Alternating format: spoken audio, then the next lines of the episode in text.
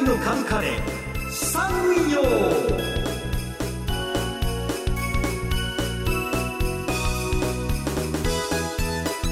皆さんこんにちは。世界の株価で資産運用進行役の津田まりなです。今日もよろしくお願いします。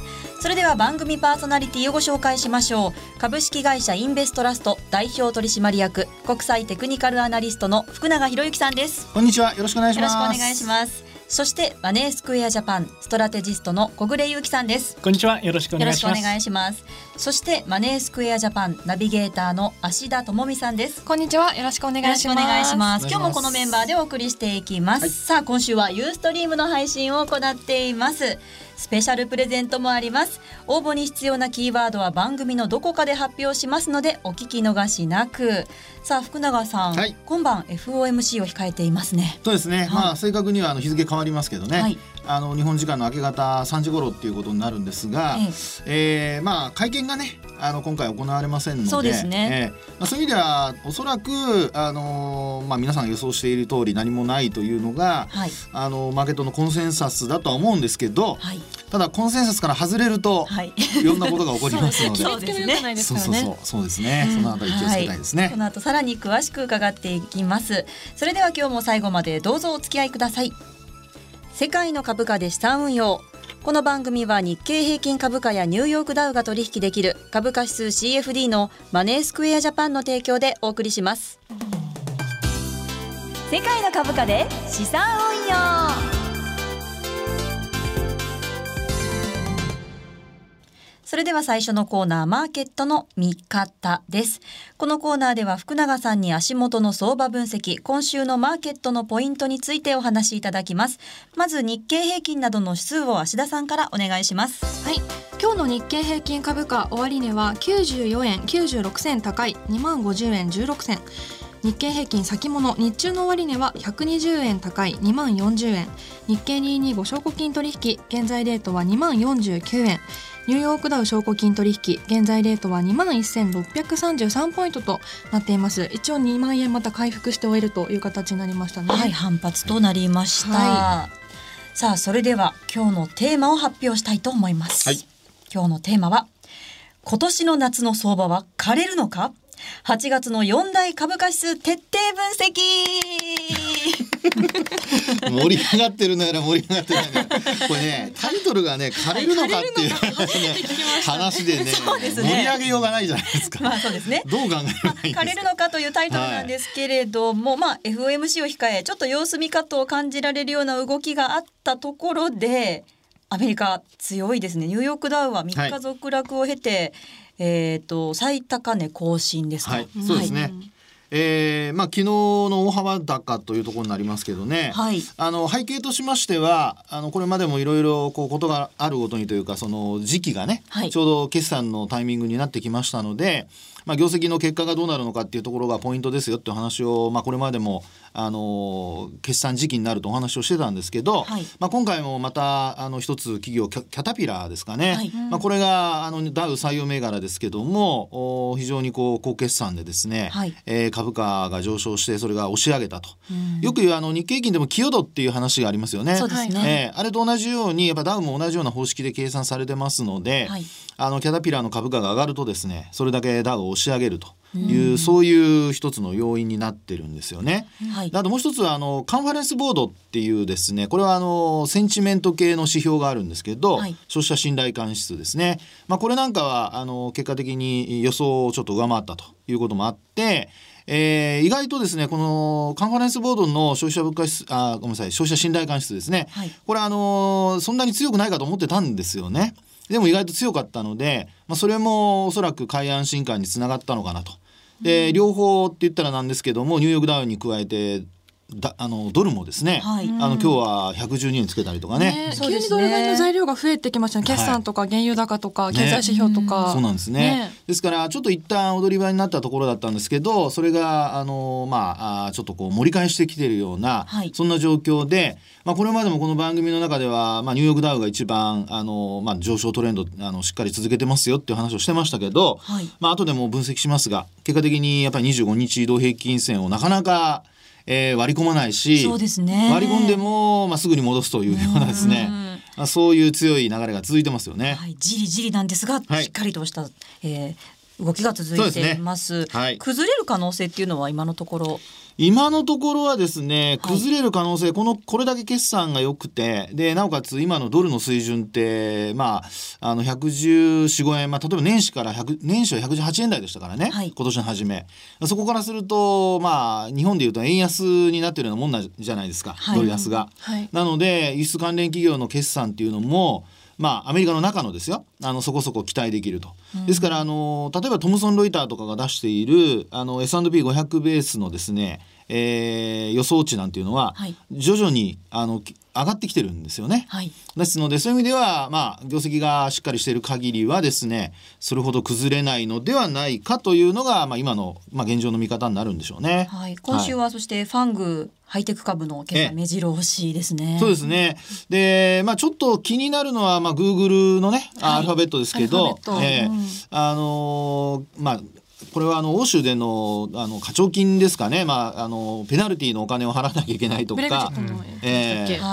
あの検索のやつですねこれはね。検索であの優位にこう自社のサービスをですね誘導してるとか、まあ、そういう話があったりして、えー下落したりとかしているのでですね、えーあとはあのアップルもちょっと、おー風向きが 良くないという感じになってますから、ええまあ、そのあたりはあの少し不安要素ではあるんですけどただあの全体のセンチメントが強いので、まあ、そういう意味ではあのさっきお話したようにやっぱり下がるとおしめ買いが入ってくるっていうような、まあ、そういう状況があ期待されるというところでしょうね。はい。そしてオープニングでも少しお話しいただきましたが、FOMC の影響っていうのはそこまでなさそうですかね。今のとねころは。今回はですね本当にあの冒頭話が出たようにやっぱり会見がないので、はいあまり皆さんねあのもう夏休みモードですよ。基本的には。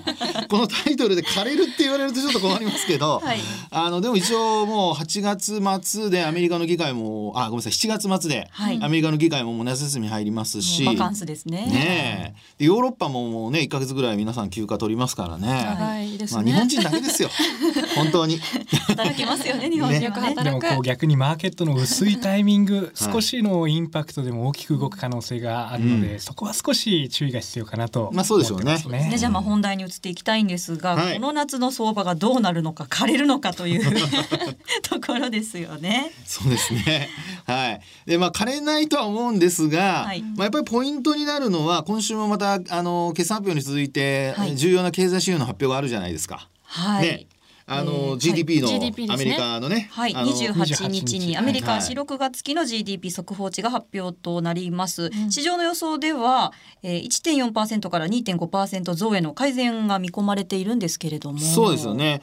ですから、ちょっとこう、前回の、まあ、あの、数値よりも、はいだいぶ、あの、引き上げられた見通しになっているので、まあ、そのあたりがどうなるかによってだいぶ変わってくるっていうところがあると思いますね。はい。でさらにあのまああーこう業績面でさっきの話の続きでちょっとだけ補足しますと、はいあのにえっ、とニューヨークダウの PR が、はいあのえっとまあ出してる期間によってち情報弁台によって違うんですけど、はい。あのクイックだと17.56倍、はい。それからあとウォール・リスト・ジャーナルですと18倍台のもう半ばまで来てますから。はい、これ割高うですよんね。ね、ですから18倍台はねそうですよね。ですので業績が今のところ発表がいいので、はい。あの流れとしてはあのおしめ買いのパターンになってるんですけど、うん。今お話している GDP のあの結果がやっぱりこう46月期で伸びると思われていたものがですね、はい意外と伸びてないとなると、まあ、ちょっとやはり株価的にはですね、えー少し売られる可能性が出てくると。はい。ただ、あの一方でこう利上げのタイミングが遅れるとなればあのあるいはバランスシートの縮小が遅れるとなると、はいこれまたニューヨークダウすぐにあのいいとこ取りだけしますんで 本当にですねいやこれね本当ね投資家のセンチメントの違いだと思いますよ。ああの僕は皆さんと違ってまああのこれねユーストでご覧になってる方の中にはいらっしゃるかもしれませんが、はいバブルと言われたあの世代を経験しているので時代を。はい。なのでもうみんな本当にね何にも怖いものなしでどんどん前に進みますからね。でも気になるのが今、はいビックスがあのはい過去最安値を9.04ですかね、最低水準ですね最低水準来てるので、ええちょっとこれあまりに低い状態が続きすぎるとまたこう上がってきた時にちょっと怖いなっていうのもありますよね。そうですよね。うんで今の芦田さんの話にあったそのビックスなんですけど、はいこれねあのアメリカの方で出してるビックスって大体あの S&P500 ベースのやつが多いんですよ。はいなのでそれで見るとですねあの芦芦田さんの話にあったようにもう9ポイント台なんですね今ね。うんですからこう最低水準ということになってくるとあのまあこれ逆にちょっと考えないといけなくて、はいあの低いってことはそれだけマーケットのあの安心感があるってことにはなるわけですね。そうですね楽観ムードってことですよね。そう楽観ですねええですからあのそうなると総楽観の中であのそうですね、まあ、幸福とともに消えていくっていうあのウォール・ストリートの格言ありますけどあのこういう時にですねやっぱりあのビックス指数が上昇し始めたらはい。注意をしないといけなくて、はい。基本的にあのもう低い水準がずっと続いててですよ、はい。もうあの低いからどっかで総楽観だからどっかで崩れるんじゃないかと思ってショートした人は、あのやっぱりね踏み上げられてしまってる、はい。でこの番組でも一切あのドルのショートあドルというかニューヨークダウンのショートはこれまであのね小暮さんも私もほとんど言ってませんので、はい。まあ、そう考えるとですね やっぱりあのトレンドには逆らうなというのがやっぱポイントになるかなと思いますね。はい、ですからビックスが上がり始めたらちょっと注意は必要と必要といううこととになります。はい、さあ今ニューヨークダウンの話も出たんですけれども、せっかく今日はユーストですから、ええ。世界のマーケットの動きをテクニカルで分析していただこうと思います。はいまずはニューヨークダウから伺えますか？そうですね。あのニューヨークダウこれも本当シンプルにですね、はいあのまあ初心者の方でもわかるようになんですが、これまでも話してますようにやっぱり25日移動平均線であと20日を使ったりするケースもありますけども、あと75が出てますがこれ50にしたりとか100にしたりとかね。はいアメリカの場合ではあの霧のいい数値を使うことが多いので、まあ、そういうふうに変えていただいても構わないと思います。はいただ今日本で使ってる25日だとかっていうのがぴったり来てますから、まあ、ここで見ると本当に25日線のところまでこう来るとですね、えーもう価格は戻すと。うんであのこの、えー、と紫の線これ一応10日を使ってるんですね。はい10日。10日と、あ、ごめんなさい。これ10日と20日になってますね。失礼しました。10日と20日を使ってますが、あのー、25日線のところもちょっと下の水準というところになるので、えー20日のラインを下回ったら、まあ、25日線っていうふうに、えー考えていただくと、よりそのタイミングとしては測りやすくなるのではないかなというふうには思いますね。はい。はい。では続いては日経225。はい。こちらはなんともこう動かない。確かにね。で、はいあの、えー今週に入ってからの特徴として、はいあの注目しておきたいのは、はいこれ25日移動平均線が上値の抵抗になってるんですよ。そうですね。そこまで行くとこう、頭を押さえられるような動そうですそうですすね。あの今日の日中取引がこう左側なんですけど、はいあのこの赤い、えー陽線ですね。で右端の線はもうこれあの夜間に入ってからの夕方からの値動きになっているので、ここの違いをちょっと皆さんあの分けて考えておいてくださいね。はい。ですから日付としてはもうこれは明日の日付になっていると一番右端のところは。はいはいでこれ見てもやはり25日移動平均線に押し返されてるっていうパターンなんですよね。ですから、まあ、この状態でですね5日線は若干上向いてるんですけどこのサンドイッチされたような状況になってますから5日と25日線の間で。なのでここから25日線抜けて今晩終われるかどうか。はい海外の流れも見て合わせた上でどう抜けるかってことですね。そうですね。ですからそうなるとやっぱ今晩というかねさっきお話した明け方のあの FOMC の結果でまあどっちに動くか。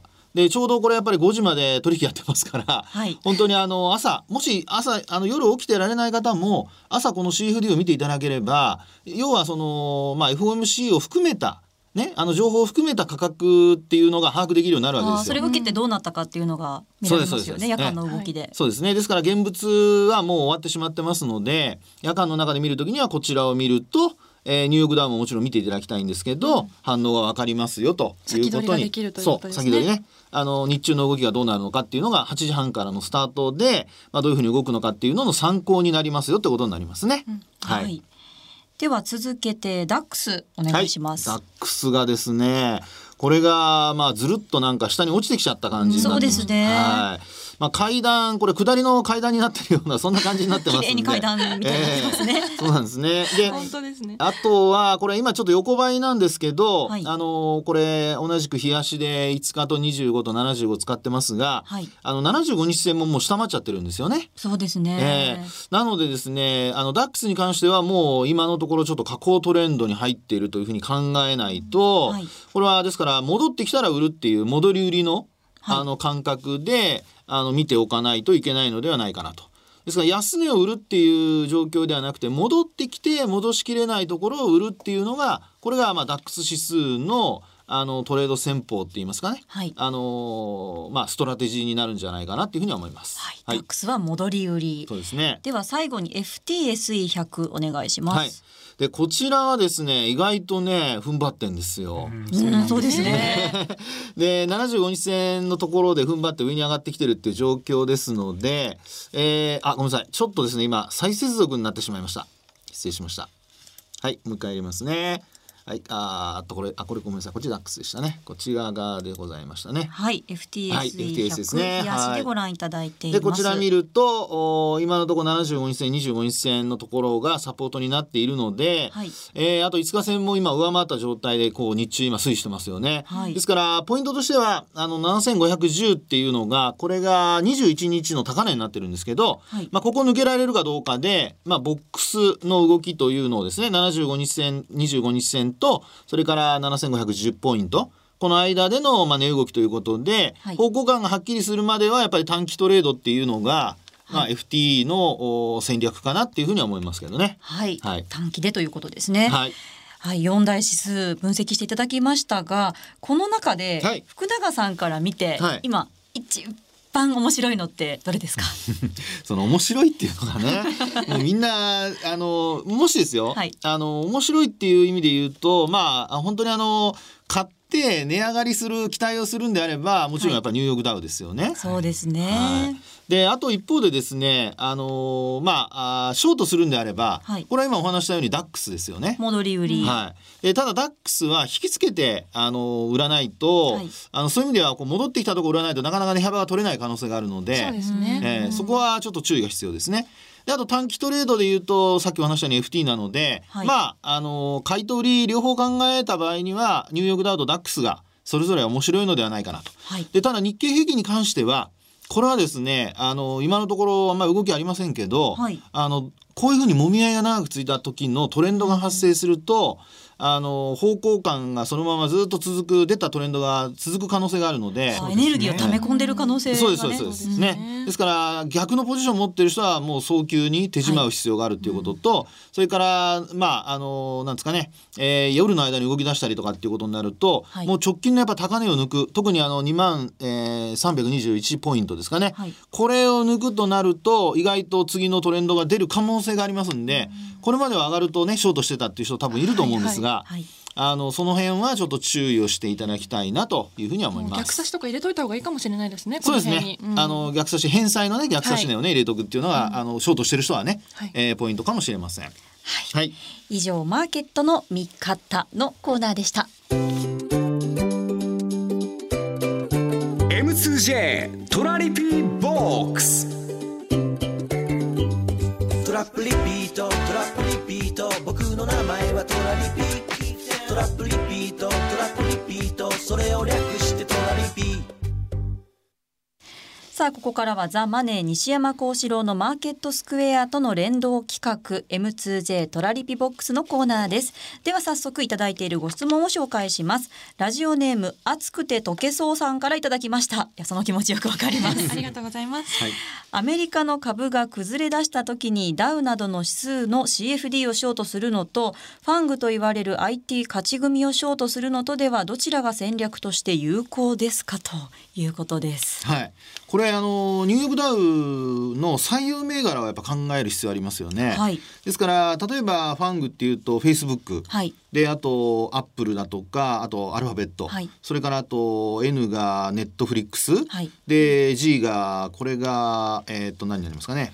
これが Google になるんですかね。ねはい。はいで、えーこうやって考えるとですねあのダウ採用銘柄があるわけじゃないですか。はいであのダウが崩れるっていうことは、まあ、言ってみれば、まあ、全体的に崩れるっていう流れになるわけですよね。はいはいそう考えるとあの個別でその業績によって下がらない銘柄も出てくる可能性ありますので、はいあのまあ、リスクを考えた場合には全体が崩れる時にはやっぱり指数を売った方が、まあ、より無難でしょうね。はいはい、というふうには思いますけどもね。はい、はいわかりました。こんな感じで毎回リスナーの皆さんの質問にお答えします。番組ウェブサイトのページ右側にある番組宛てメール送信フォームからご参加ください。またご質問は番組公式ツイッターでも受け付けています。世界の株価で資産運用、もしくは RN アンダーバー世界、RN アンダーバー世界で検索してください。さあ、芦田さん、番組の出演者に直に質問もできる機会が近々あるそうですね。はい。8月20日日曜日の、えー日曜日に FX&CFD1 日徹底攻略 in 東京。こちらは毎週金曜日ザ・マネー西山幸四郎のマーケットスクエアのスピンオフセミナーとして開催します。第1部では FX と CFD のスタートスタートアップ講座と題しましてお取引の仕組みから投資戦略までを凝縮してお届けします。こちら小暮さんご登壇されます。はい。はい。で、第2部では、えートラリピと、えートラリピの新たな運用スタイルとしてリリースしているトラリピプロモデル、アカデミアモデル、こちらの2つをご紹介します。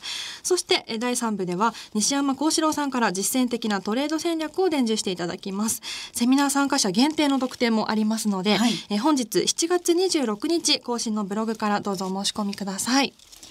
皆様のご参加をお待ちしていますお。待ちして。ます。以上 M2J トラリピボックスのコーナーでした。M2J インフォメーション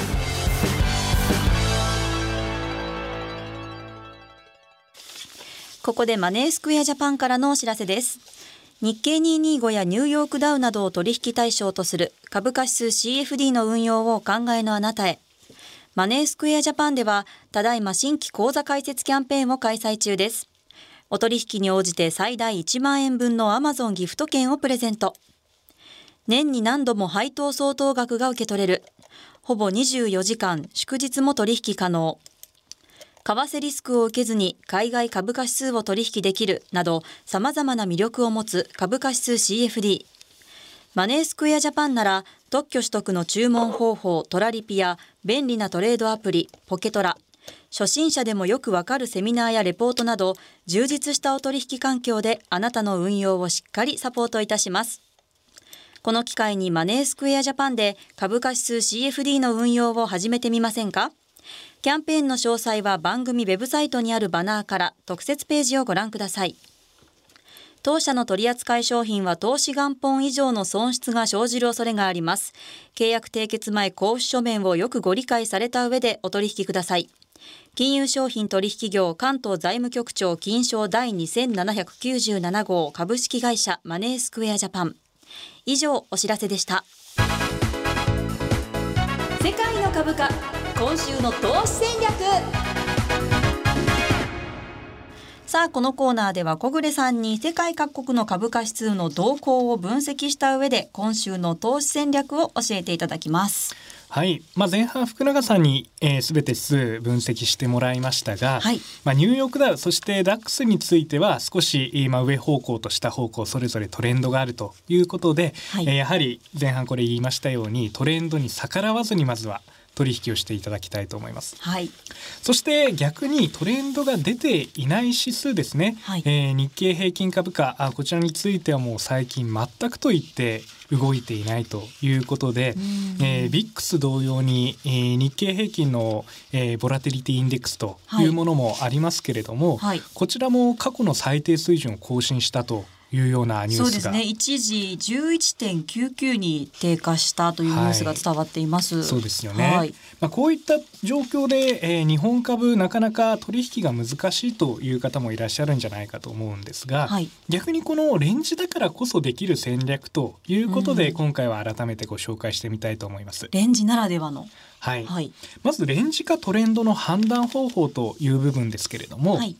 例えば、えー DMI というような指標を使っていただきますと、はい。まあ、その中に、えー ADX というような、えーも指標がありますけれども、えーこの指標が低下しているタイミングという部分に関してはこれはトレンドが失われていると、えー明確な方向感が出ていないということを言えますので、はい。えー例えばユーストリームご覧の方であれば今画面にえー表示が出るかと思いますが、えーちょうど ADX が低下している局面というのがまさに、えー日経平均レンジを形作っているようなタイミングになるかと思います。まさに今ですね。はいそんな中で、えーどんな戦略が有効なのかと言いますとマネースクエアジャパンには、あトラップリピートイフダンという注文がありまして、はいこれが一定の範囲の中で上がったり下がったりを繰り返した時に、えー買いと売りの注文を、えー何度も何度も自動で繰り返してくれるというような手法になります。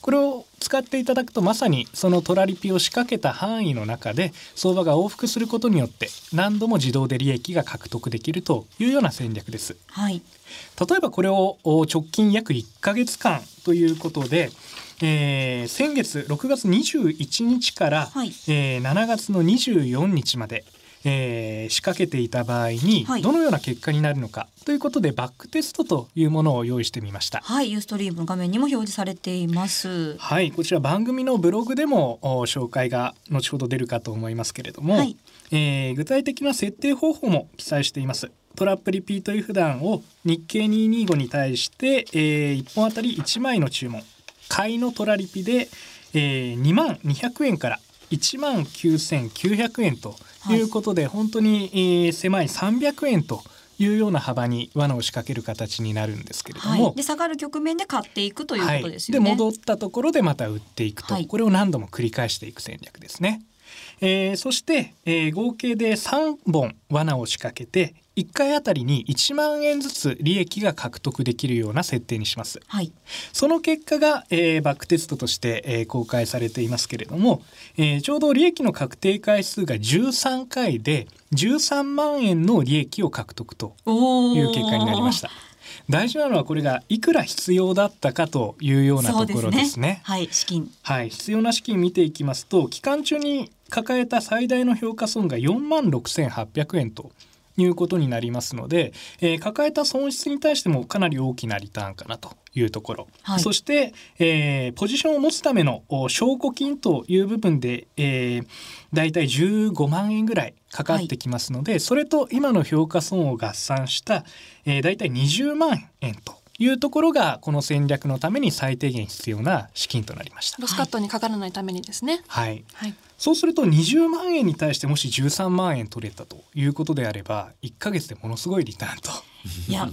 私これこの期間やっておけばよかったなと今思ってます。ただあくまでそれはギリギリの資金と、そうですね。余裕持ちたいですよね。ではい、余裕を持って例えば200万円というような戦略でいけば、まあ、ロスカットも1万3833円になりますので、まあ、運用中のロスカットの心配はない。そして何よりレンジから外れた時は福永さんもおっしゃっていたようにトレンドにつながる恐れがありますので、本来この戦略はしっかりとストップロスを入れておきたいと思います。これを1万9800円にストップロスを設定した場合6万円の損失という部分が目安になりますので、はいまあ、この6万の損に対して、えー今回の戦略13万円利益が出たということになりますので、まあ、リスクリターンもこういったレンジが続く局面ではいい戦略ではないかというように思います。はいわかりました。トラリピトラリピのね有効な使い方を教えていただきました、以上世界の株価今週の投資戦略のコーナーでした。さあお送りしてまいりました。世界の株価で資産運用ユースト配信日は特別プレゼントの日。今日も番組特製クオカード500円分5名様にプレゼントです。では福永さん応募に必要なキーワードの発表お願いします。はい。今日もあの途中でニューヨークダウのあの上昇の背景ということでお話ししましたが、はいキャタピラーです。はいキーワードはキャタピラーです。これあの推奨じゃありませんからね。キャタピラー。はい、ニューヨークダウン上げの要因となったね。応募方法ですが番組ホームページにプレゼントに関する記事がアップされていますので申し込むという緑色のボタンをクリックして必要事項そしてキーワードをご記入の上ご応募ください。締め切りは7月25日の火曜日です。番組への、えーご質問もどしどしお寄せください、お待ちしてます。ここまでのお相手は福永博之とマネースクエアジャパン小暮優樹と芦田智美と津田まりなでした。それではまた来週さようなら。ささようなら。世界の株価で資産運用。この番組は日経平均株価やニューヨークダウが取引できる株価指数 CFD のマネースクエアジャパンの提供でお送りしました。